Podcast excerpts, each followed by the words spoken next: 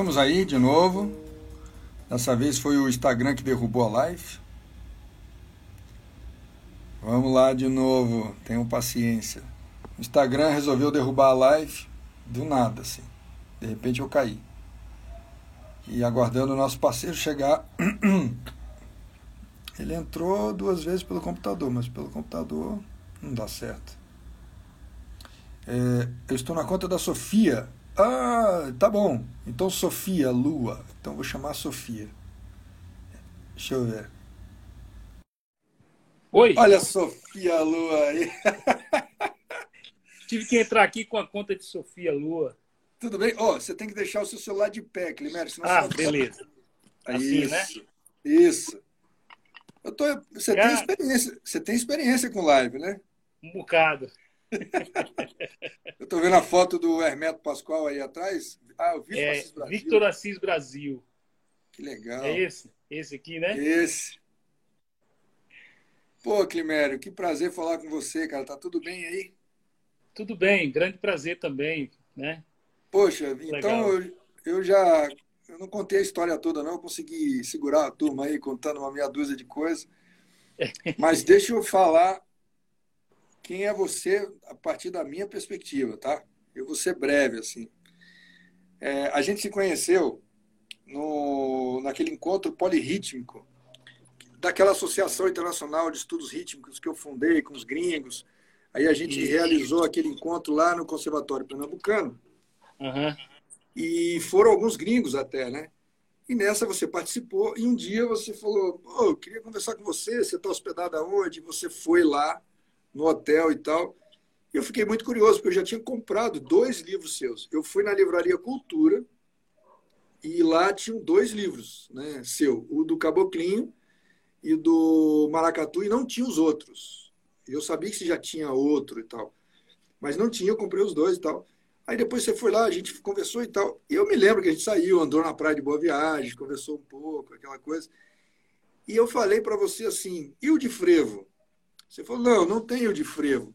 Aí eu falei assim, como não tem de frevo, cara? Você tá louco? Porque, pô, eu lá do sul, a primeira coisa que eu penso em relação a Pernambuco é a nossa ignorância né? A gente vai filtrando, filtrando, filtrando, é frevo, né? Então, assim, na minha cabeça era óbvio, você ia falar de maracatu, caboclinho, aquela coisa, frevo. Falei, não, cara, eu não pensei em fazer em frevo, não. Aí eu juro que eu fiquei com aquilo assim, é mesmo? É, pô, mas era, era, o, era o primeiro que eu pensaria em comprar, né? Aí eu, a minha surpresa foi que passou um tempo, você me manda uma mensagem olha, consegui o apoio, consegui o recurso lá do projeto e tal, vou fazer e não vai ser só de um. Vai ser, eu lembro que você falou, vai ser o frevo de rua, tem o frevo, putz, agora eu não me lembro, eram três. Canção, canção e de bloco. E canção de bloco. E, e aí falou, e você falou, foi porque você me estimulou. Eu fiquei lisonjeado, cara. Eu juro por Deus. de verdade. Porque o Climério, quem é o Climério? Climério é daqueles caras que é difícil você botar numa caixinha só, né? O cara é compositor, violonista, tem duas faculdades, depois ele conta melhor. Do, mestrado, doutor Climério em etnomusicologia. O cara é produtor.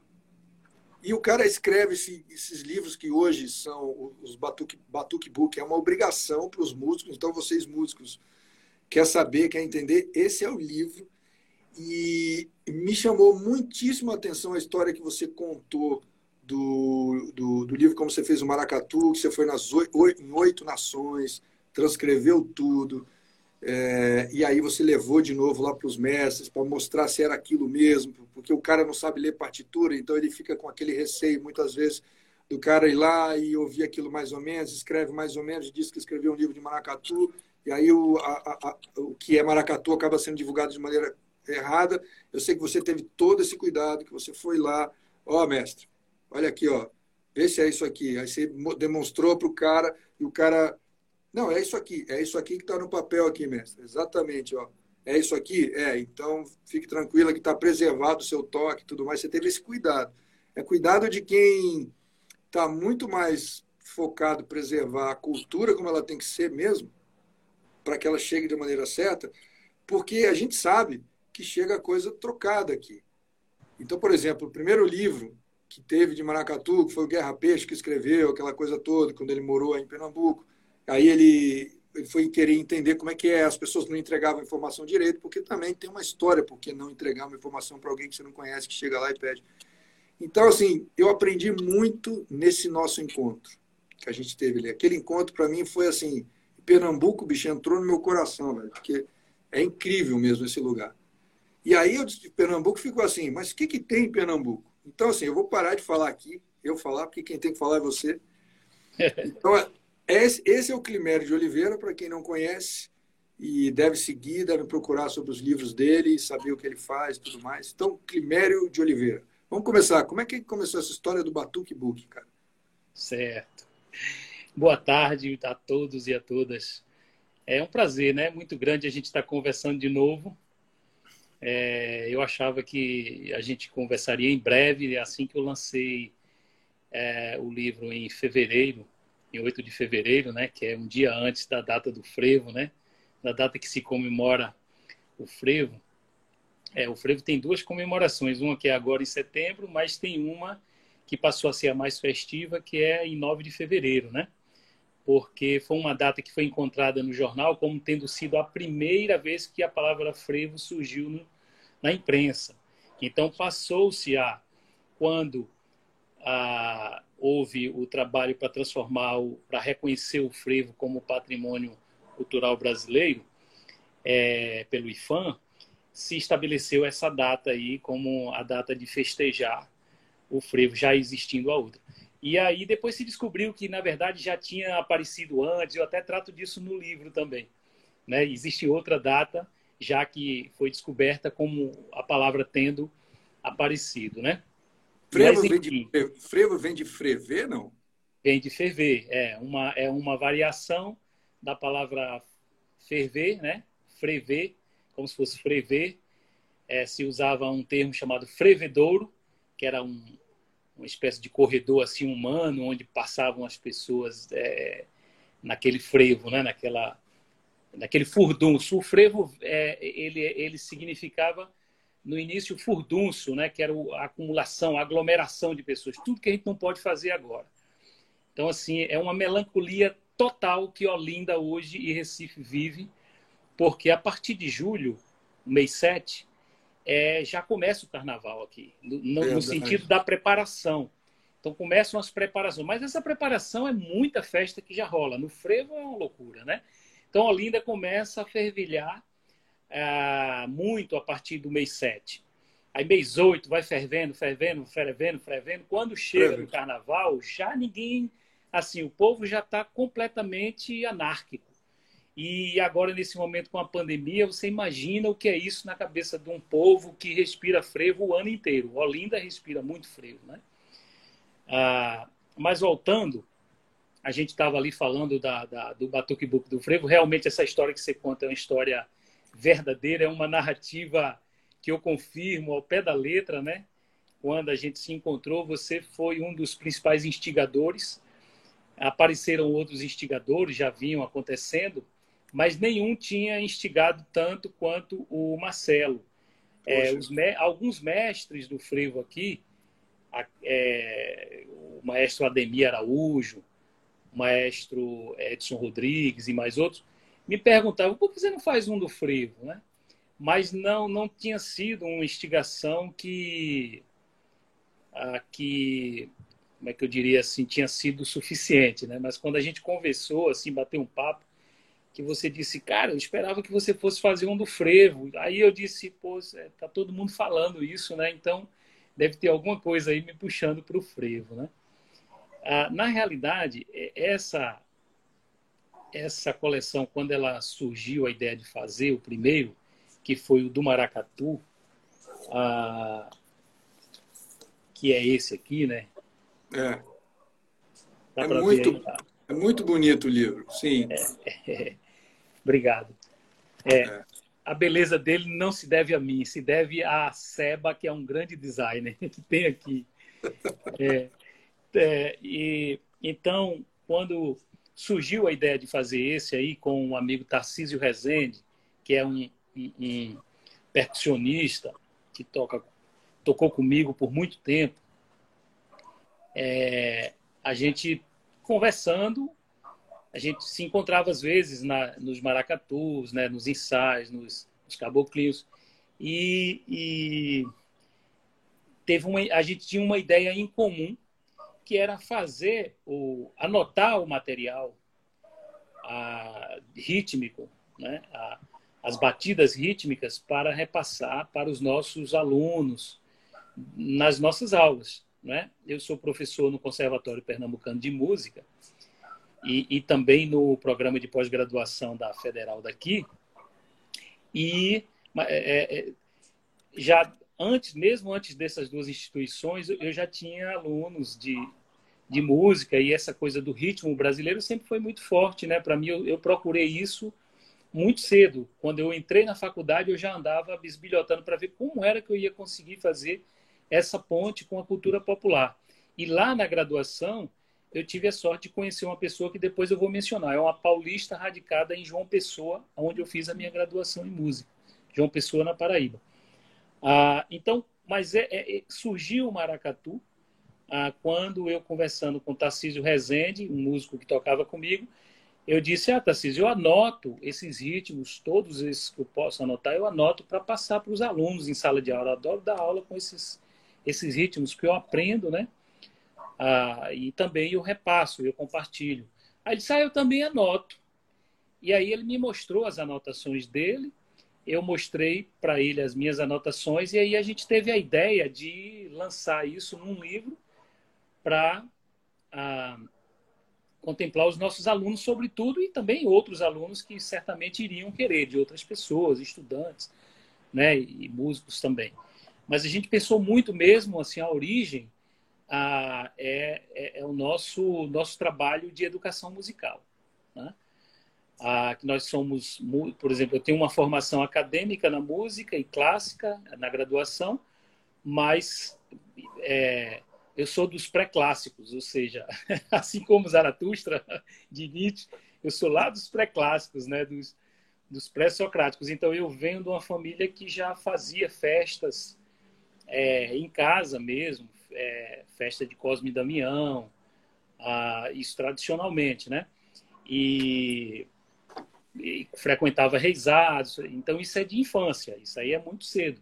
Eu, na realidade, eu sou baiano de nascença, ah, sou é? paraibano, paraibano na decência e pernambucano na essência.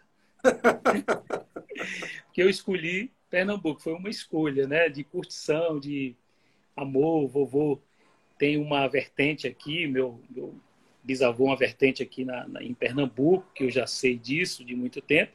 E eu tinha uma afinidade muito grande com as coisas de Pernambuco é, desde, desde cedo, muito, muito cedo. Na, na ali na pré-adolescência eu conheci o Quinteto Violado. Tem até um disco dele que eu gosto de colocar aqui na minha... Na minha uh, que é esse aqui, ó. Tá fora de catálogo, claro. Desafio do Quinteto Violado. Foi um dos uma das coisas assim que eu me apaixonei e fui me apaixonando por Pernambuco. Então eu eu confesso que eu sou mais pernambucano do que baiano, porque estou radicado aqui há muito tempo, né? E, e quando eu chego lá para visitar minha família na Bahia, eles ah, eles dizem, é, mas você está com sotaque lá da sua terra. Eu digo, da minha terra é, tá certo. Então, é, eu já sou, para minha família, eu já sou mais pernambucano até do que baiano. Agora, para os pernambucanos, eles dizem assim: o seu sotaque é um pouquinho diferente. Né? Você, você é daqui, mas o seu sotaque é um pouco diferente. Você morou em algum lugar? Eu disse: foi, morei em alguns, alguns lugares. Eu vou falar uma coisa para você, cara, que para a gente aqui do Sul, é, a gente não consegue distinguir eu consigo distinguir o baiano do pernambucano, porque é o que eu convivi. Mas daí, os outros, eu não consigo, porque eu não tenho a. a não convivi, não, eu não tenho a referência. Sim. Entende? Então, de modo geral, o cara do sul, o cara é do Nordeste, mas a gente não consegue, a não ser que você tenha uma vivência, uma experiência, exatamente definir. Igual o meu sotaque. O meu sotaque, por exemplo, tem gente que fala, você é carioca. Não, você que, que, que é? Eu sou do Espírito Santo, meu sotaque é do capixaba. Uhum, Muita gente não é. sabe exatamente, mas, mas, mas, mas também já está um pouco misturado, né? Então, assim, é, esse lance é. Já está um pouco misturado. Esse lance do sotaque é muito importante, não é, Climério? Na identidade, você acha? Porque tem uma diferença do baiano, dos dois sotaques que eu consigo perceber. Falar, esse cara é da Bahia, esse cara é de Pernambuco. Sim. E nessa diferença de sotaque tem uma coisa cultural na própria atitude da pessoa, no jeito de agir, de se relacionar. O pernambucano é diferente do baiano. Claro, todo Sim. mundo é diferente, né? A história é essa. Mas eu percebo nos, em relação dos músicos, uma relação dos músicos. É, é tem, uma, tem várias diferenças. É. Tem várias diferenças, é E claro. tem diferenças no sotaque. Algumas são bem simples de você detectar e outras são mais difíceis. Ah, outras você escuta, mas você não sabe muito explicar, porque é, era preciso parar um pouco para pensar, para poder você conseguir detectar melhor. Mas, por exemplo, o, o, na Bahia, a Bahia ela é muito grande. É um estado que tem uma extensão grande e também tem diferenças culturais grandes. Eu, que, que já morei muito tempo na Bahia é, e vou muito lá, é, detecto assim facilmente quatro áreas da Bahia. Né? Uma é o sul da Bahia, outra é o extremo sul, já na divisa com Minas, né? sudoeste, mas já extremo na divisa com Minas. Outra é a região norte da Bahia, a, que pega o sertão baiano, é, que tem um sotaque idêntico ao, ao pernambucano. E ainda tem ali a região do Recôncavo e Salvador junto. Ali tem um sotaque mais a soteropolitano, né, de, de, Salvador. Então, mais uma identificação fácil, por exemplo, é que na Bahia geralmente se fala o, o tio ou dia é explosivo. Você usa o som é, palatizado, tio. Então a língua sobe para o palato para dizer tio. Em Pernambuco é, den, é dental, tio. Tio a língua vai para entre os dentes. Dia, é. tia, tia. Entende? Então, essa é uma diferença bem nítida, uh, mas não do norte da Bahia, que é a região que divisa com Pernambuco. Que, por sinal, foi uma, uma parte dessa região foi confiscada pelo governo quando, de algumas rebeliões de Pernambuco, o governo vinha lá e dava uma tomada num pedaço de terra, o governo geral que era instalado na Bahia. E, e algumas dessas faixas de terra eram de Pernambuco e aí foram anexadas. E aí eu não sei se, se é toda essa área do sotaque é, dental ou se é só uma parte delas. parte da rivalidade entre Bahia e Pernambuco vem daí, tá? Dessas coisas. Mas, enfim, tem essa, essas diferenças de sotaque. Essas são mais as mais fáceis de perceber. É, vocês estão me, vocês estão me ouvindo aí? Marcelo eu, congelou queria, um pouco, mas está. Eu, eu, queria te mostrar. Ah. Voltou? É, tá, é, tá, tá um pouco, tá dando um delayzinho, tá dando um delay. Eu vou só terminar isso. Agora, uma outra parte de sotaque que realmente é bem diferente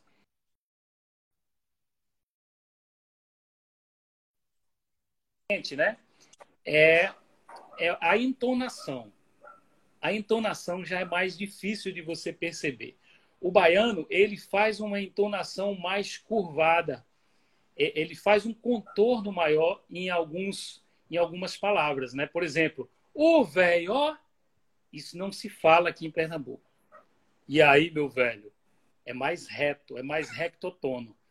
A Bahia, ela curva mais. Ô meu, ô meu preto, ó, tá? Então ele vai pro agudo, desce pro grave. A Bahia tem esse, essas sinuosidades na entonação. E na, em Pernambuco é um pouco mais é, é, é um pouco mais rectotono, é um pouco mais ah, monocórdico. As, essas, essas entonações elas não são tão sinuosas. Eu queria te mostrar uma coisa.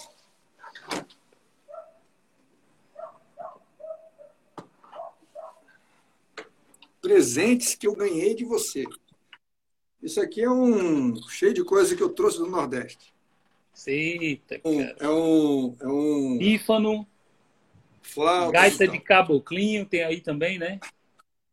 Tô vendo. Isso aqui eu comprei em Caruaru. Mas isso aqui você me deu. Isso aqui você me deu. Para quem não sabe, certo, é um instrumento certo. de percussão. Eu nem me lembrava disso. É. é. Ó. É uma preaca. Então, e aí você me deu isso aqui de presente. Agora você me deu uma outra. Isso aqui foi uma lembrancinha, mas você me deu uma coisa muito séria. Que é isso aqui. Cadê? Cadê, cara? A gaita. Aqui, ó.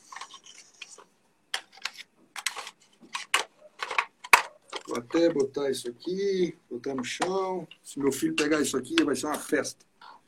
É... Você me deu isso aqui. Você me deu isso aqui, ó. É, uma tá gaita tá meio... de caboclinho. Uma gaita de caboclinho, isso, original. Isso. Eu vou contar a história disso aqui. Você foi com o pessoal do caboclinho, lá, os mestres lá, dois, você levou dois ou três, demonstrar, contar a história do caboclinho e tal. E tinha essa gaita e você tinha me dado a gaita e você estava tocando a gaita. Uhum. E você estava, tá, tinha gente estava lá, você levou algumas gaitas para as pessoas olharem, pegar e tal. O instrumento de percussão tinha 120 anos, era uma coisa assim. Eu não sei uhum. se era, era, uma coisa bastante antiga e que para poder chegar nessa, nesse workshop que vocês deram, teve que pedir permissão para o santo. Tem, tem uma história séria assim, né? Mas o que, que eu vou contar sobre essa gaita aqui, que é muito legal? Você me deu a gaita e você, na hora lá, vocês estavam tocando, contando a história, você começou a tocar uma melodia. Você está me ouvindo? Tô, tô sim, desculpa, foi uma interrupção que houve aqui. Tranquilo. Você estava tocando uma melodia e eu comecei a tocar, não me lembro agora. Eu comecei a, a, a tocar a melodia, porque você estava lá e eu devagarinho, baixinho lá, comecei a tocar com você. Você falou assim, Marcelo, você não pode tocar essa melodia. Eu lembro, cara, aquele dia, naquele momento, assim, isso foi na segunda vez que a gente, que a gente se conheceu. O respeito, assim, eu, eu, na hora eu falei assim, eu estou aqui diante de uma coisa muito mais sagrada e profunda do que a gente é capaz de perceber, sabe? A gente olha uhum. isso e tal. Ele falou, você foi muito educado comigo. Você falou, Marcelo, essa melodia você não pode tocar. Tipo, isso aqui é uma coisa que a gente está fazendo aqui, mas você não fosse um, não, não é assim.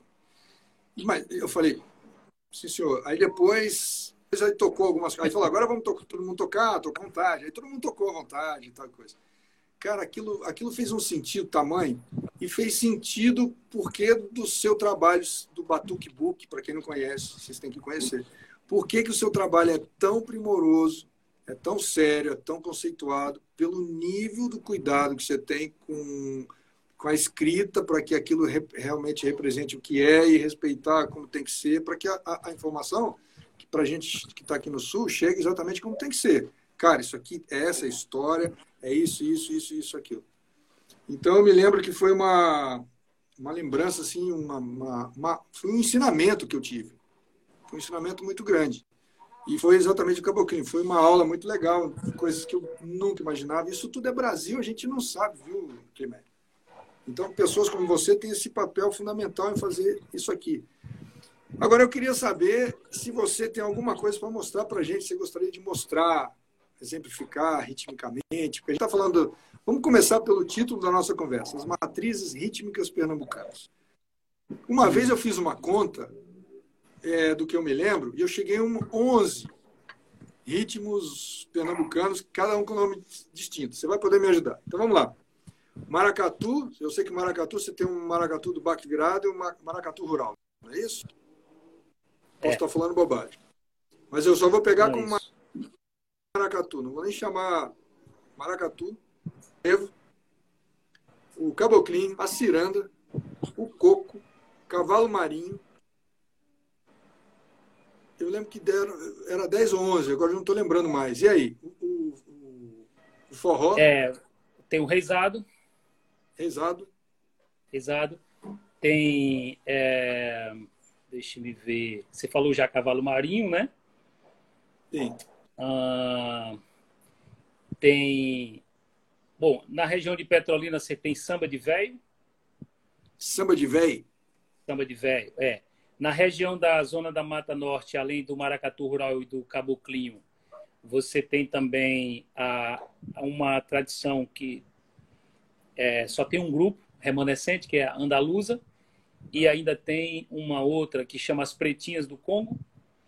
É, você tem mais aqui em, aqui em Recife ainda. Né? Bom, tem o samba, o samba carioca, ele também existe aqui muito forte com as escolas de samba, né? Que é bem, é bem carioca mesmo, assim, o, o estilo, né? O samba enredo carioca. Ah, mas você tem também aqui, deixe-me ver, você tem, tem mais, é Reisado, Maracatu, Caboclinho, tem a tribo de índio, que é a tribo indígena, né? Ah, que é muito semelhante ao caboclinho para quem olha assim a olho nu. Ah, você vai pensar que é um caboclinho, mas há, há diferenças.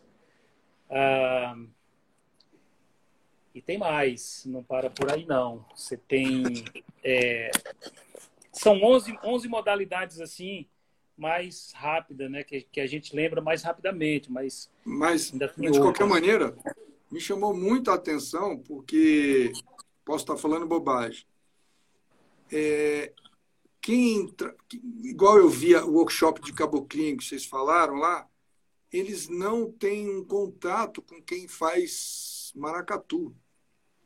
E quem está no maracatu não necessariamente tem um, anda na mesma roda, vamos dizer assim, com quem está fazendo frevo. Não é que um é contra o outro, não é nada disso. É simplesmente porque você tem muito o que fazer, muito que se preocupar e com aquilo que você já está dedicado. E eu fiquei muito impressionado, cara.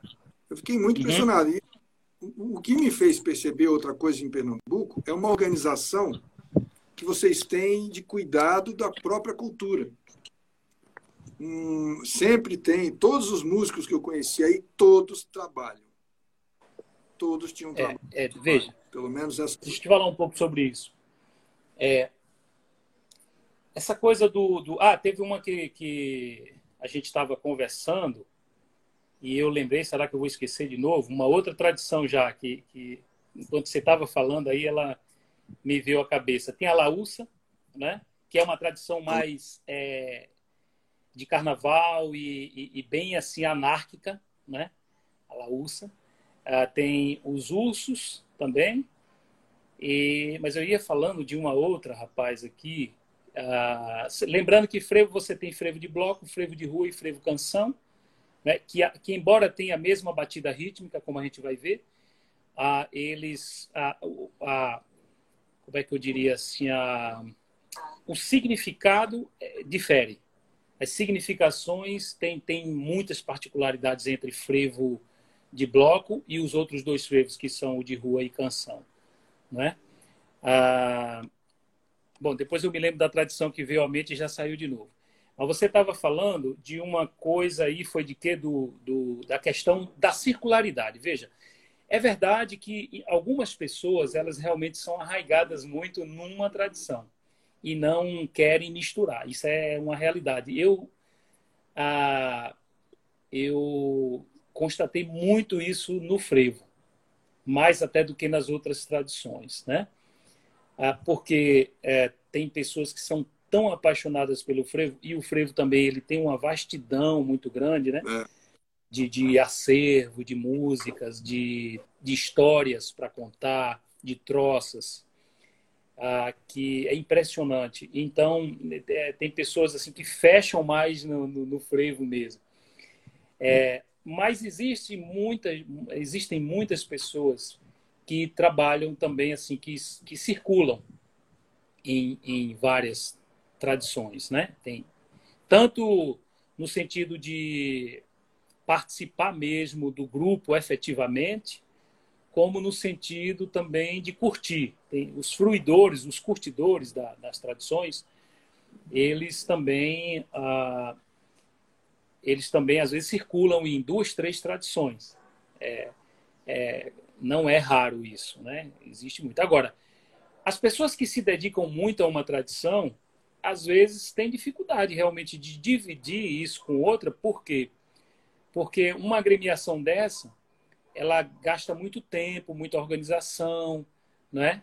Então, se você se divide muito, por exemplo, no, no carnaval, se você toca frevo e toca num, num cortejo de maracatu, num baque de maracatu, com certeza você vai ter choque de, de datas para tocar.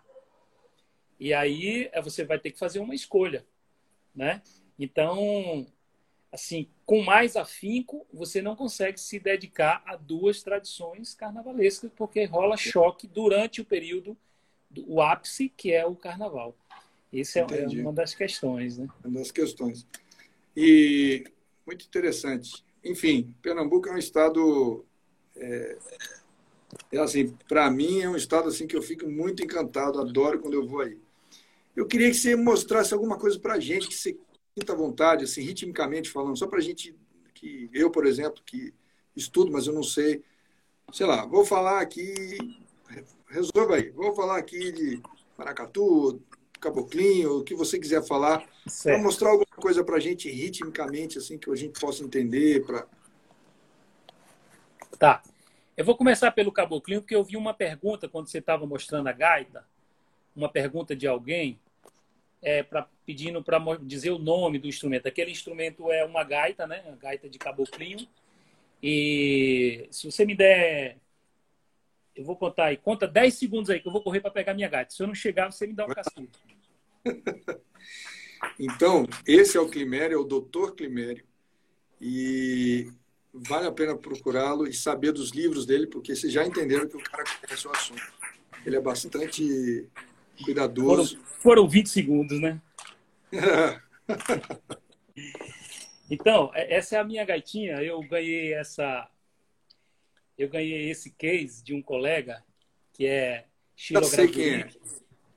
Você sabe quem é? É o, é o Fred. O Fred, é isso. Eu ganhei é. o mesmo case do Fred. Foi. então, essa gaita, é, é assim, genericamente, você pode dizer que é um, é um aerofone, né? uma, uma flauta reta, ah, ou seja, não é transversa, ela é reta. E essa gaita, é exatamente o instrumento melódico dos caboclinhos. Né? Às vezes se canta também nos caboclinhos, mas a gaita, é, a melodia é sobretudo feita com essa gaita, que é uma gaita de origem indígena, né? E ela toca muitas vezes é, pontos de Jurema, da Jurema Sagrada, que é uma Sim. religião de origem indígena, né? E por isso que talvez eu tenha dito de alguma melodia que você ia tocar. Uh, por exemplo, se você tocar uma melodia do Sete Flechas, que tem um hino que é muito conhecido do Sete Flechas, né? Eu acho que foi essa música, foi esse hino que naquele dia tinha muitas pessoas é, da tribo Canidé. E realmente você tocar uma um hino do Sete Flechas aqui em Pernambuco, no momento em que tá, você está se reportando à tribo Canidé, é, aí você realmente está procurando confusão, porque são muito rivalizados, né? Canidés, as tribos que se chamam canidés geralmente se rivalizam com as tribos chamadas sete flechas.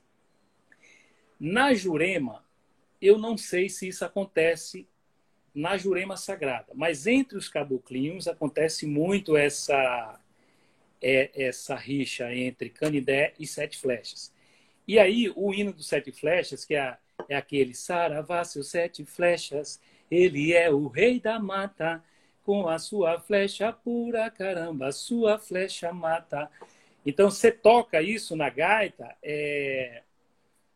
você pode ofender realmente os canidés que estão por perto, que eles vão dizer, o que é que esse cara está querendo tocando essa... Porque ele não toca, né? O, o rei canidé, a, a, a, o toque de canidé. Então, e são e são pontos, a gente chama ponto de Jurema. Ponto Tanto de, Jurema. de Canidé quanto o de Sete Flechas. O de Canidé, deixa eu ver se eu me lembro, é o. O de Sete Flechas.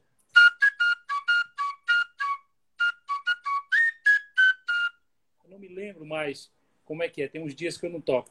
E o, e o do Canidé é Rei Canidé, Rei Canidé. Salva de palma para o rei Canidé, rei Canidé, rei Canidé. Então, esse ponto de Canidé, se você tocar na tribo Sete Flechas, lá junto com os Sete Flechas, eles vão fechar a cara. E, e, e aí eles levam para o lado sagrado, porque eles frequentam realmente comunidades né, de, da religião e eles acham que essa, essa eles, eles acreditam né, que exista essa rivalidade dentro da própria religião também. Não são todos, não é uma coisa assim geral. Tem, tem é, várias pessoas, lideranças, que dizem que não, que isso foi uma, uma criação histórica aqui de Pernambuco por causa dessa rixa que é histórica entre Canidé e Sete Flechas. Canidé é, é uma, foi também uma liderança indígena, de fato, e se tornou um encantado né, da Jurema, um caboclo. Ah, historicamente, ele, ele é cultuado como entidade, mas existe nos livros de história. Se você procurar do Pedro Pontoni sobre a guerra do Sertão de Dentro, ah, que, que eram guerras indígenas com o governo geral da Bahia, o Canidé foi uma grande liderança, né?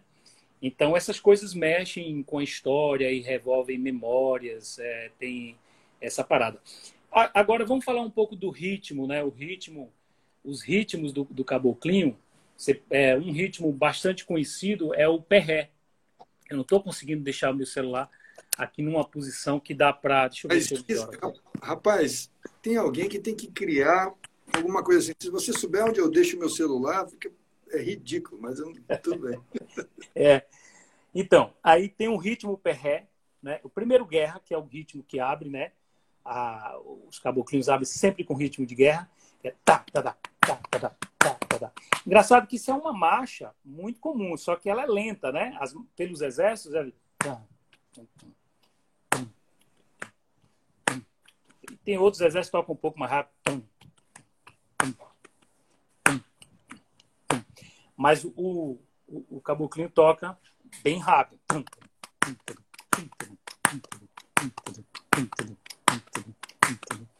Esse é o ritmo de guerra.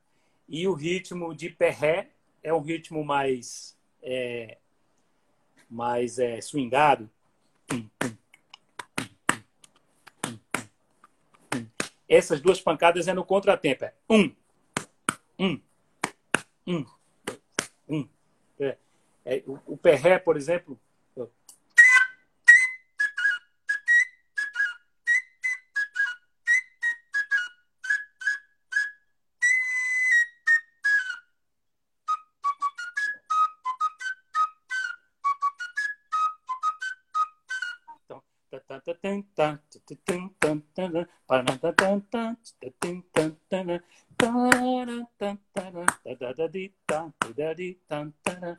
Então é muito legal. Esse ritmo é muito legal. A turma gosta muito de dançar e, e é, o que o caboclinho faz são manobras de guerra, né? A dança do caboclinho, eles, as coreografias, como a gente costuma chamar a dança, é, são manobras de guerra. Então, logicamente que é uma encenação de guerra, mas é uma guerra graciosa, é uma guerra estética, uma guerra que simboliza a graça do, do, do mundo, do carnaval, né? da, da, da união, dos laços ali de, de afetividade. Ah, e tem também um ritmo que eles chamam de macumba, né? É, que no caso do Canidé, eles têm dois, né? Eles fazem... É,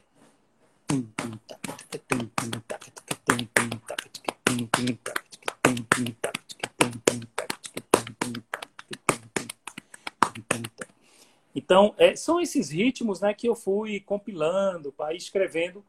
E aí é o seguinte: é, existe também de um grupo para o outro, tem variações. Né? É, guerra não. Guerra é um ritmo que todos os caboclinhos que eu conheci de Recife é, e até de, de, da Zona da Mata também, que, que são diferentes dos de Recife. Mas guerra é um ritmo que eu diria assim, unifica os caboclinhos, né? A gaita, o uso da gaita também unifica os caboclinhos.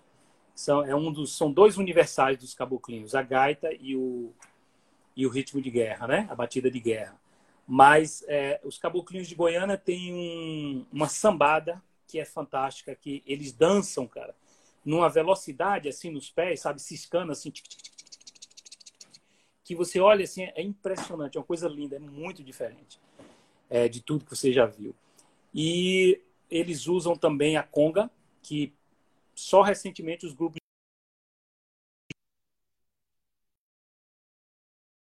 caixa também. Os de toré, gaita e o caracachá, que é aquele chocalho né, que segura em duas mãos assim, também chamado maraca de guerra.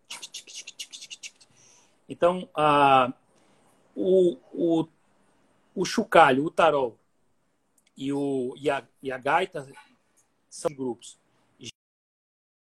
Já o, a conga, né, a, é usada muito pela, pelos grupos de lá de Goiânia, né, da, da zona da mata, Goiânia, Buenos Aires, é, a, que tem pertinho Aliança, tá? E os de realmente não usam conga passaram a usar de um tempo para cá. É, e mais ritmos, vamos mais ritmos aí, né? Do, do só um detalhe, só um detalhe. Do caboclinho, Buenos, sim. Buenos, Buenos Aires, Aires é, é, uma cidade, cidade, da zona da mata. Buenos é Aires é uma cidade aí, é, e lá tem um caboclinho bem interessante. Então tem tem um outro ritmo que é o baiano, é, que parece um pouco com o baião, mas não é.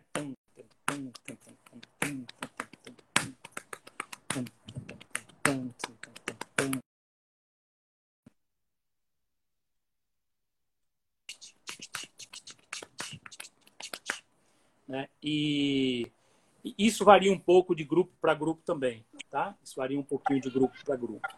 Ah, agora, se a gente for, por exemplo, para essa gaita, ela tem uma coisa interessante, sabe?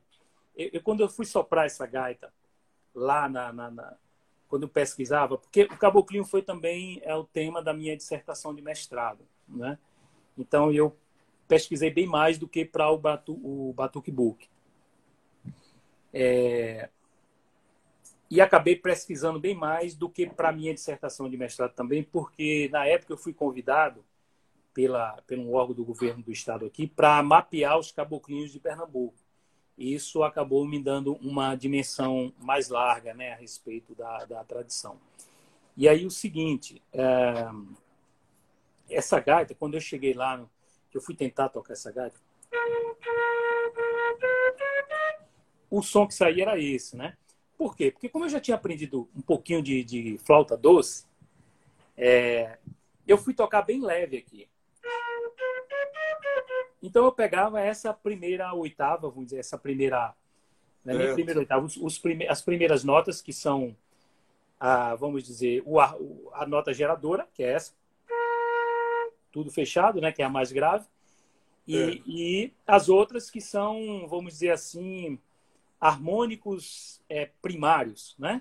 Aqui, da, da, primeira, vamos dizer, do início da série, né? Então, o que é que acontece? Eu tentava fazer isso aqui e eu notava que eles tocavam num outro registro. E lógico que eu não sou soprador, se eu fosse um músico de sopro, eu perceberia logo o que está acontecendo, né? Só que aí, é. velho, eu não conseguia, e aí eu chamei o cara que era gaiteiro lá e disse, velho, me ajuda a tocar aqui, me diz aí quais são as notas que você toca. Ele disse: a gente não toca nota.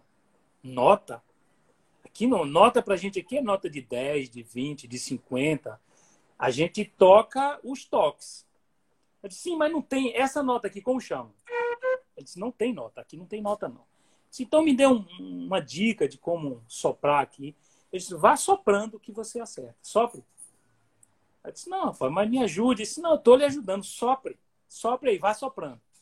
E aí eles são muito receptivos no sentido de você, assim, tá ali junto, atrapalhando, eles toleram, né? Que você atrapalhe um pouco se você está interessado em aprender. Então, é, aí eu demorei uns dias, cara, só soprando, porque eu vim entender que é a partir da primeira oitava que você consegue fazer os sons da gaita, né? No, no, no registro que vem a partir daqui, né? É.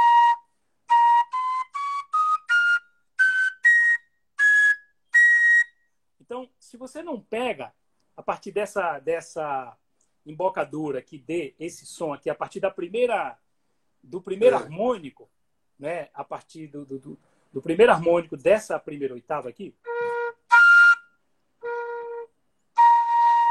Né? Se você não pegar a partir, a partir desse primeiro harmônico, você não vai conseguir montar a escala, né? E nem também nem tocar nenhum dos toques, porque eles são desse registro daí para cima, né? E aí, sabiamente, é também a partir daí que você consegue grau conjunto para formar uma oitava. Se você pega cá embaixo, né? Você só vem até aqui, né? Cinco notas. Se você não partir daqui, você não consegue estruturar uma oitava por grau conjunto. E é interessante isso porque eles sabem de tudo isso, mas na prática, na teoria nativa, eles sabem. Mas eles não explicam com a explicação que a gente tem dos aerofones clássicos. Né? Eles não dão essa explicação. É, e isso é muito interessante porque tem conhecimentos que são mais profundos e que também é, não tem uma teoria escrita sobre isso. Né? É uma coisa muito oral. Por exemplo, o cara que fez essa gaita aqui, que é o grande Carijó, que é o maior é, fazedor de gaita de, de Pernambuco, né? De gaita de caboclo. Eu acho que, que é essa aqui Carijó. que você me deu. É também é de Carijó, Carijó, essa gaita. É, sim. Uhum. Essa gaita é também de Carijó. Então, a... eu não sei se essa tua tem a mesma afinação dessa aqui, tá? Mas é, é, é, do mesmo fazedor de gaita. E aí o que é que acontece? Ele, eu fui na casa dele, filmei ele fazendo, ele me ensinou como furar, etc. Eu filmei tudo isso e na hora de afinar é o seguinte: essa buquilhazinha aqui, né, para fazer a palheta de ar, ela é de cera de abelha. Nesse caso dessa minha é de madeira, mas comumente eles fazem de cera de abelha. A minha é de cera. A sua é de cera. E aí, eu me lembro lá, de você falar isso. É, lá a gente foi fazer, e aí ele me deu um. Eu comprei a cera, pai, tudo levei. E aí depois da gente furar, dele furar a gaita lá, né, fazer os furos e tudo, é a gente, ele disse agora vamos afinar. E aí eu botei, a, ele botava lá a cera e eu aqui do lado coloquei a minha, pai tudo, e aí ele ia provando, testando, ele tinha uma palhetinha assim de, de cana, né, de, de, de taboca, e ia apilando essa essa boquilha e ia soprando, ia apilando, soprando, e eu imitando ele, né? Só que assim, depois de alguns minutos, ele começava a tirar o som, o som da gaita. E a minha, eu soprava e não saía nada. Tipo, mas o que é que tá vendo aqui? Pai disse, não, é porque você tem que saber afinar. Ele, então, afine a minha. Ele pegou, afinou, pá, tirou o som. Aí eu disse, ah, beleza. Então, é, eu vou tirar e vou tentar fazer agora. Aí eu, eu tentei assim mais ou menos umas 10 vezes. Aí eu disse, bicho, não é assim, né? Não é só olhando e entendendo intelectivamente né, que você vai fazer. Né? E aí tentei, tentei, cara, assim, eu disse, ó, chegou um ponto que eu disse, não, eu já estou entendendo que é uma tradição e que tem saberes que são, tem práticas que, que são mais lapidadas. Na época eu fazia o doutorado na Unirio, nessa mesma época. E aí eu levei essa gaita para o Léo Fux. Você sabe Sim. quem é o Léo Fux, da ciclofônica, Sim. né? E Sim. que ele é professor da UFRJ. E aí eu levei lá e fui na, no ateliê do Léo. Ele faz buquilhas de saxofone, faz buquilhas de instrumentos para o Brasil e para outros outras pessoas de fora do Brasil. É um cara conhecedor. O ateliê dele ele tem equipamento e tudo. Então eu levei os canos levei as medidas e lá o Léo disse: Não, a gente vai fazer, vamos fazer. Aí Léo começou a fazer, mostrei o vídeo para ele, ele disse: Ah, quero ver. Aí vi o vídeo e disse: Ah, a gente vai fazer isso, cara, vamos fazer. E aí passou lá uma hora, cortou tudo, furou tudo, muito bem furadinho e tudo. Quando ele colocou a boquilha de, de, de cera de abelha, que ele tentou, tentou e não conseguia o som, ele não conseguiu, cara, tirar o som. E aí não ele consegui. disse, não, então vamos fazer de resina, porque é o que eu domino, pá, não sei Ele pegou e fez uma de resina, super bem feitinha, como tá essa aqui de madeira, pá, e tudo. E, cara, depois assim de mais ou menos umas duas horas e meia de tentativa, Léo disse, velho, não sei o que é, não estou entendendo nada, porque a medida está idêntica. Aí eu disse, oh, mas ele faz um furinho aqui, assim, porque eles pegam, tá vendo esse, esse buraco? Depois que ele Sim. faz, ele pega a palhetinha e faz, ou com a unha, e faz um furinho aqui em cima, assim, para fazer uma valazinha. Eu disse, será que não é isso? Aí ele tentou, assim, ainda conseguiu um, uma centelha de som, mas não conseguiu mais do que uma centelha de som. Então, assim, e é um físico, né? um doutor em física, um cara que constrói instrumentos e tudo, e ele não conseguiu na hora é, tirar essa afinação. Depois ele tentou, outras vezes não conseguiu, e ficou da gente um dia, quem sabe, encontrar Carijó juntos e a gente tirar essa tirar essa dúvida de por que isso acontece, como que isso acontece, né? Mas, ou pois seja, é. são tradições que têm. Eu dei um elemento aqui que é muito factível, muito fácil de entender, mas tem um leque de saberes em todas essas tradições ah, que ah, não são acessíveis. Assim, com uma ou duas conversas, não é um livro desse que vai levar você para dentro das profundezas da tradição. É preciso que você realmente, se quiser, aprender determinadas nuances e, e aprofundamentos, você tem que conviver e, e aprender como um deles, né? como um, uma pessoa do, do caboclinho ou do maracatu ou do frevo. Você é, não vai, certas nuances não, não são, ah, como é que se diz, aprendidas assim, só por você entender que elas existem, só porque você escuta ou porque você vê, né? Precisa todo um, um, um é, um vocábulo, né? Preciso todo um, um vernáculo, vamos dizer assim. Tem uma língua vernácula que ela, ela só é transmitida dentro da, da tradição. O livro, Batuque Book, ele, na verdade, ele pode fazer uma ponte entre você e o início do contato com a tradição. É verdade. Eu acho que, que, eu acho que é onde você se posiciona, e se posiciona muito bem. Por isso, do seu cuidado, por isso da sua... Aquela vez que você falou, aí, essa melodia você não pode tocar, é. Um, umas coisas assim. E quando a, a, última vez que a gente se encontrou, ganhei uma outra coisa do. Como é que é o nome desse menino aí? O. Edmilson? Não, não, não. Edmilson eu tenho a flauta dele. É não, esse menino aí, novo, putz, é... ele fez essa flauta, ele faz isso aqui, ele. Putz, esqueci o nome dele. Não, não, não. É um menino novo que toca, que é muito talentoso, que mora as redondezas e. Oh, meu Deus, toca clarineta. Um clarinetista. Henrique, Henrique Albino? Não, não, não. Não. É... Depois eu vou lembrar o nome dele. Certo. Ele fez isso aqui, ele foi, pra... ele foi na casa dele, pediu o pai dele para esquentar o não sei o que no, no chão, cavou. Aí o pai estava esquentando a madeira. Aí ele falou: Ô, ô, seu Marcelo, como é que você quer? Não sei o que, você gosta não sei o que. Foi Esqueci o nome dele. É, é um menino conhecido, é. talentosíssimo. Eu vou lembrar, daqui para o final eu acho que eu lembro, que, mas você quem é? Que ele fez um, um, uma orquestra de pífano agora, gravou um CD, ganhou um festival aí. O garoto é demais. Tem, tem o Egídio, e... Egídio do pífano.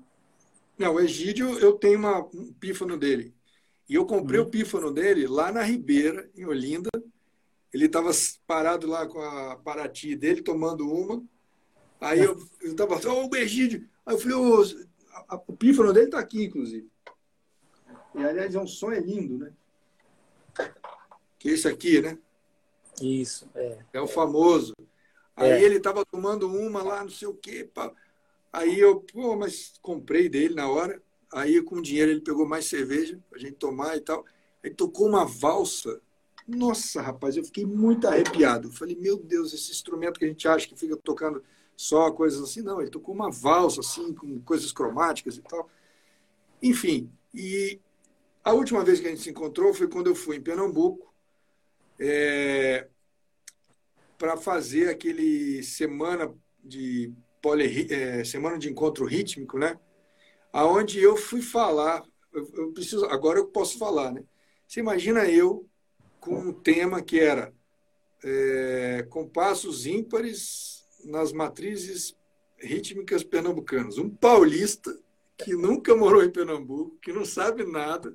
Uhum. E eu cheguei lá e falei assim: olha, a primeira coisa que eu preciso falar para vocês, eu tenho uma técnica aqui que dá para você mexer com isso, mas isso aqui precisa ser validado por vocês. Não sou eu, não posso falar que é assim que é. Então, esse aqui eu estou explicando uma técnica e vocês é que vão ver se funciona ou se não funciona.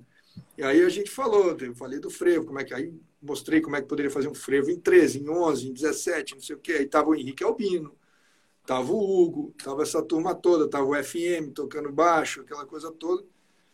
E foi ali que a gente se encontrou e eu me lembro de perguntar para você, Climério. Ah. Climério, é, o que, que você acha? Porque no fundo era eu que estava falando, mas no fundo eu estava vendo se aquilo, se o que eu estava falando fazia sentido para vocês. Ô, Climério, você não, rapaz, é uma coisa de se pensar, você está trazendo uma coisa, mas né, tem que se fazer uns ajustes e tal. E aí eu falei, poxa, Pernambuco então foi uma referência, porque vocês me receberam de portas abertas ali para falar de um assunto que não, eu não dominava, só tinha uma técnica, mas estava lotado todos os dias, foram cinco dias. Você participou um, um ou dois dias, que eu me lembro bem. Foi. E, e eu falei, e eu saí de lá com a impressão, falei, cara, não vai demorar muito, e já está acontecendo, para a turma começar a entortar as coisas mesmo, ritmicamente, e ir para um outro Sim. nível. É. E agora a gente tem aí o Amaro Freitas, que tocou com a gente no final. Né? No meu grupo, a gente foi, eu fui, fui com o meu quarteto e o Amaro tocou. Tem o Henrique Albino, que está aí, nem precisa falar mais, né? Que o garoto agora se consolidou em nível nacional mesmo, fazendo coisas muito avançadas. Frevo em 17, escrevendo para orquestra de frevo, tudo com passo ímpar. E vocês fazendo, fazendo. Ou seja, vamos experimentar, vamos ver, é muito aberto isso. Então, Pernambuco se tornou para mim uma, uma grande referência, e você, para mim, é a grande referência do cara que faz a ponte. Desse, essa coisa ali, né, na, como você fala, no, na prática, né, do fazer, né, do dia a dia, que só quem faz é que sabe, numa tentativa de, de, de resgatar melhor, da, da, maneira mais fiel possível, dentro de uma linguagem é, acadêmica, né, mais convencional, respeitando a tradição, sendo o mais fiel possível dentro da possibilidade. Então, você é um cara muito importante, cara, muito importante. A gente Obrigado. só tem que te agradecer. É verdade, é verdade. E por isso é, que eu fiz questão de, de te chamar para. Porque toda sexta-feira eu faço uma live sobre. É, é, falando com alguém sobre questões rítmicas. Falei com o Diego Neri, da Bahia. É, tem o, o mestre Letieres, que em algum momento eu vou chamar. Eu pensei, eu falei, pô, Climério é um cara que eu preciso falar porque o seu trabalho é muito importante. Eu deixo aberto aqui se você quiser mandar um recadinho. A nossa live dura mais ou menos uma hora, porque daqui a pouco o Instagram derruba a gente, né? Ele mesmo derruba, ele pede licença. é verdade. É, não, então, obrigado, Marcelo. Quero agradecer muito pelo convite. Acho super legal esse canal aqui, essa, esse canal de compartilhamento, né, de conversas, de ideias, de saberes e de curiosidades sobre tudo, né? Eu acho que uma das coisas mais legais assim dessa de ter feito e estar tá fazendo esses Batuque Books nessa essa série e essas pesquisas é o aprendizado, né? Porque cada vez que eu faço um, é um, um universo é, que vai se descortinando, né? Desse pluriverso que é o Brasil e que é o mundo da música, né? Ah, então eu começo a ver referências, é, eu começo a ver ah, é, elementos de comunicação intercultural de Brasil com África, com América do Norte, com eu digo América do Norte, não só a música pop, não só a música já catalogada e comercial da América do Norte, mas a música dos índios né, da América do Norte, do, do, do Alasca, a música de asiáticos. Eu, eu começo a perceber, é, como é que se diz? Eu não chamo de coincidência, mas eu chamo de elementos interculturais, de diálogos interculturais entre essas músicas o que eu acho muito legal, né? E esse último, que foi o do frevo, ah, deixa eu mostrar aqui, esse é o do Maracatu, né? Esse aqui é o do Caboclinho, que foi o volume 2, né? São mais ou menos do mesmo tamanho. Esse é o do Forró, certo? Que é a música que eu também toco, assim, eu sou tocador e cantador de forró há muito tempo, né? É, e esse aqui é o do frevo, que é um pouquinho maior. Ele é assim umas três vezes maior do que os demais, porque são três frevos, né? Frevo canção, frevo de rua, frevo de bloco, e o frevo tem um acervo por uma questão de política cultural pernambucana, desde o início do século XX, o frevo tem um acervo muito gigantesco, e isso proporcionou é que nós fizéssemos do frevo. Eles vêm geralmente com uma mídia, que é um DVD ou um CD-ROM, que eu agora... O DVD ainda mando pelo do forró, mas os outros que são CD-ROM eu mando via internet, porque você baixa e ah. roda o CD-ROM. E o do frevo, ele vem com um QR Code aqui, que com o qual você pode ver um, um vídeo. Né? Então, esse aprendizado, ele realmente é, é, impressionante, cara, porque cada música dessa é um vernáculo. Né? Que eles têm interseções, mas tem particular, particularidades. O, o frevo tem uma particularidade, cara, que é uma coisa incrível Primeiro, a batida, né? Tum, tum. Esse bumbo é igual ao do samba. Né? Esse bumbo é igual ao do samba. Mas aí vai ter o caixa, que vai ser diferente, né?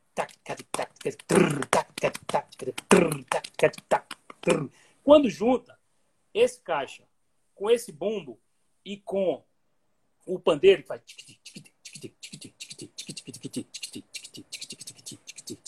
quando você junta esse, dá esse swing do freio. Se você toca lento, é o frevo de bloco.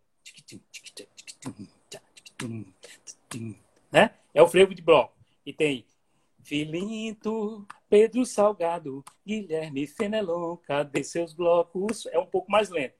Se você vai para o frevo de rua, voltei, Recife, foi a saudade que me trouxe.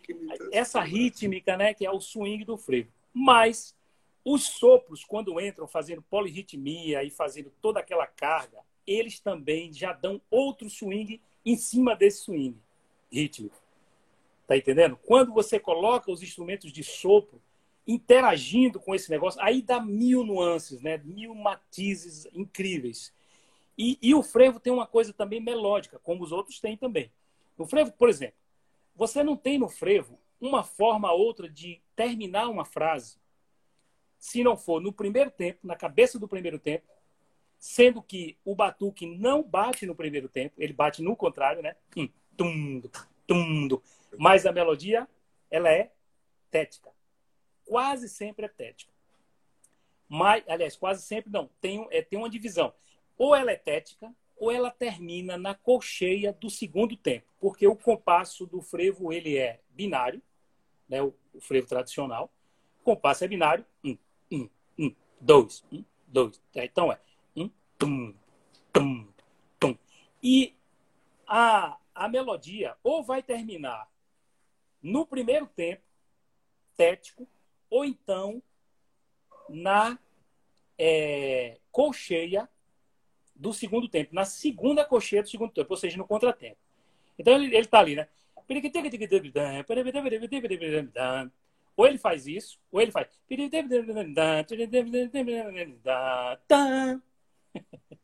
tá? Tá, tá. Ou ele tá sempre assim, pelo menos até onde eu já vi, ou ele termina de um jeito, ou ele termina desse outro jeito. Então, isso faz parte do vernáculo do frevo, né? Se você pega no forró, aí tem também as suas formas de começar, de terminar. Por exemplo, a batida do forró, a batida do baião. Tum, tum, tum, tum, um, dois, um, dois. Veja que esse aberto, tum, tum, tum, no baião, tum, tum, tum. Esse aberto é a síncope que não está no primeiro tempo. É o primeiro tempo, tum, até aqui, né? Tum, tum, tum, tum. Quando você muda, tem uma batida chamada forró, que é para coisa mais requebrada, para aquela música que fala mais de amor, de briga, de ciúme, que ela é, é mais, né?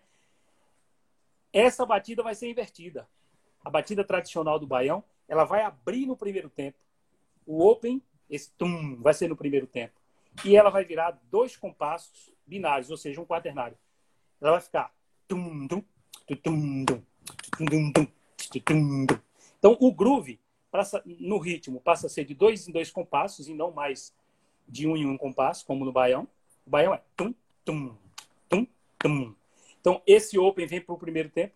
Tum, tum, tum, tum, tum, tum, tum. É uma nuance da música, né? Uma, uma nuance. Aí tem outras nuances rítmicas do, do forró, do baião, pá. E, é, e essas coisinhas é, é, o que vai diferenciar, porque senão você vai chegar num lugar, vai ver o cara tocando de um jeito ou de outro, e você, assim, pode até achar que tem um bocado de coisa igual, mas tem uns detalhes, assim, que beira o esmero da música que a gente faz na academia e pensa que ela é mais esmerada. Tá entendendo? Eu já, eu já peguei colegas acadêmicos aqui que tocam comigo, às vezes, no São João, né? E aí eles vão fazer e, e, e não percebem, assim. E são os caras, assim, tocadores exímios mesmo, gente que toca em grupos da cidade, assim, depois esse cara toca nessa orquestra e ele não está sabendo disso que é básico, que é primário. Por quê? Que é muito simples, mas é preciso prestar atenção na nuance, né? Por isso que a gente diz que Quartinha, o zabumbeiro, é um grande mestre.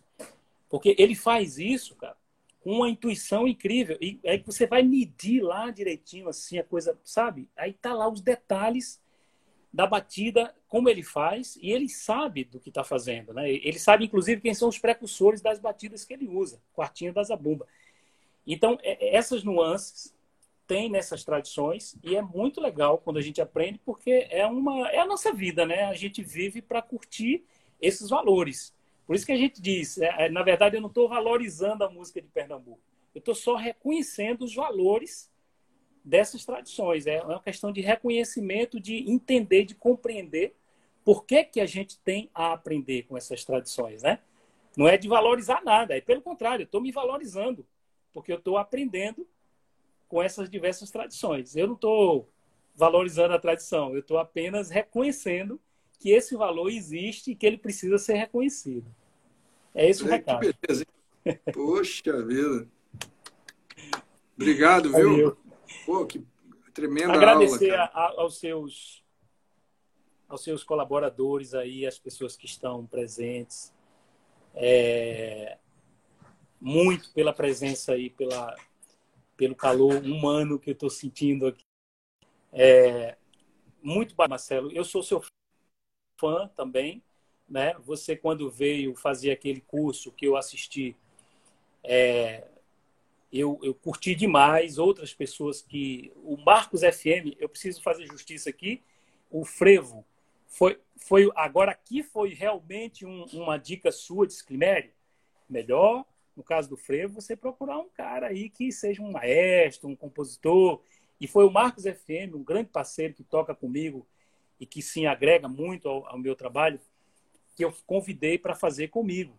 E ele é um eu... cara incrível, incrível, incrível. Eu é um comprei... cara para você chamar também para seu para fazer essa conversa, porque ele é um maestro, um jovem, mas um grande maestro. Sim, né? eu comprei Premiado. o livro dele. Você é, tem o livro? o livro ele também. Tem, ele já está com três, tá? O, um, o de rua, o de bloco e o canção.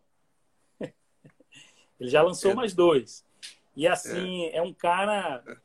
incrível. Esse aqui foi feito só, só eu digo, né? Sem um coautor, mas que só ninguém faz nada, que na verdade os mestres estão aí de, de, de mão cheia. Esse aqui foi feito com o Tarcísio Rezende, o Maracatu, e esse também com o Tarcísio Rezende. Então, é, na verdade, é uma, uma coleção que tem parceiros aí comigo fazendo também. Né? E eu vou só concluir com uma coisa. Eu não estou te ouvindo agora, desculpa, pois falhou eu, um é, Muito antes de eu conhecer, conhecer tudo isso, eu conheci o Duda. Eu vou Mestre sair pra, Duda. Eu vou sair para perto do Molden, porque agora começou a ter muito problema. A gente já sabe.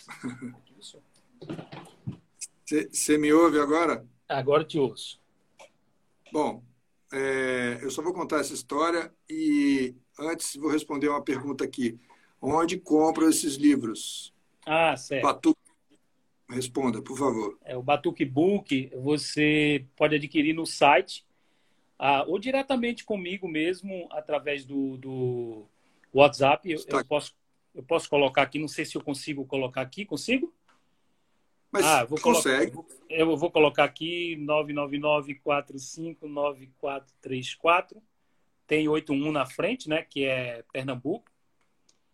É, isso pode ser adquirido diretamente comigo e também no site lá do Batuque Book. A, a, a minha forma é muito simples, não é e-commerce, porque eu não tenho tempo para gerir e-commerce, então é, é, é via e-mail ou via WhatsApp, a gente vai tratando e eu mando pelos correios. Né? Ultimamente está meio complicado que os correios cobram caro pela postagem, mas se você fizer um pacote assim, com mais algum colega, ou, ou comprar mais de um livro, aí você vai ver que, que rola. É, tá? E eu só queria concluir dizendo que antes de eu conhecer Pernambuco, como hoje eu conheço, é, e conhecer vocês, eu, eu fui dar aula no festival e quem era o prof, eu era professor de saxofone e o professor de trompete era o Nailson. Sim. Grande e Nailson. o professor e o professor de arranjo era o Duda. Nossa. E, o, e aí o que que aconteceu? O, o, o Nailson Tá terrível. ia fazer uma apresentação do recital final. Eu ia fazer uma apresentação do recital para fechar o Nailson, com algumas composições do Duda. Só que o Nailson tinha um voo marcado. E aí ele falou, Marcelo, você se importa de trocar, não sei o quê? Não, não me importa, não importo não, e tal coisa. Aí o, e o Duda estava assim, oh, muito obrigado. Aí o Nailson falou assim, inclusive, Maestro, para a gente poder fazer essa transição, só podia fazer uma composição, né? Para a gente tocar junto, eu e o Marcelo. Aí o, aí o, aí o Duda, rapaz, mas não é assim, não, como é que é? O negócio é amanhã, pai, daqui a dois dias não, não posso. E fazer não sei o quê. Aí, aí, eu, aí eu fiquei assim, né? Parecia que ele tinha provocado, ele ficou meio chateado. Aí o Nails virou para mim e falou assim: e agora ele ele está aqui é pensando que como é que ele já vai compor quando ele entra nessa de não ele já está aqui como é que ele vai compor Aí ele compôs uma, fez uma música para mim e para o Nailson, chamada Dois Amigos, e que a gente tocou, só que no meio do, do negócio, que era, né, tinha um 6x8 que acontecia no meio de um 2x4. Aí quando a gente pegou aquilo, eu falei, rapaz, isso aqui, né, coisa moderna do, do Duda. Mas a gente tocou, na hora de, de apresentar a final, o Nailson chamou o Duda só para falar, ah, eu fiz uma peça nova que está estreando aqui para o Marcelo, para o Nailson e tal coisa. Ele falou, eu botei um 6 por 8 um 2 por 4 porque eu fiz isso aqui ontem enquanto assisti o jogo do Brasil, aquela porcaria, o Brasil perdendo, eu fui ficando nervoso. Aí eu já meti um 6 por 8 aqui, que é para ver se o negócio adiantava um pouco. Ele fez a música, assistiu o jogo do Brasil e foi mudando as formas de compasso. Foi uma experiência. O, o, escreve o seu WhatsApp. Eu escrevo, vai, fala aí devagar. É 81. É, é 81. Peraí que eu vou escrever aqui. 999. Peraí, eu preciso ver como é aqui, ó. 81 999 45 45 94 34 94 34 Acabei de enviar aí, ó, pessoal. Anotem, já manda um monte de WhatsApp para esse rapaz aí, o nosso doutor, e tenho esses livros porque eu tenho. Eu vou trazer o FM aqui, o Marquinhos FM também, né? Vou dar um tempinho aqui para todo mundo conhecer e vale muito a pena. Climério, poxa, obrigado. Foi um prazer falar com você, cara, como sempre. E me sinto lisonjeado de coração saber que eu, de alguma maneira, pude é, ser um, uma centelha aí, dentre tantas, que te estimulou a escrever mais sobre frevo e tal. Eu juro que eu, foi uma grande surpresa quando você me contou isso depois. Verdade. Foi, ah, e não isso. só escrever sobre frevo, mas a escrever frevo também em 5x4, em 7x4. Tá entendendo? Marquinhos FM também, viu?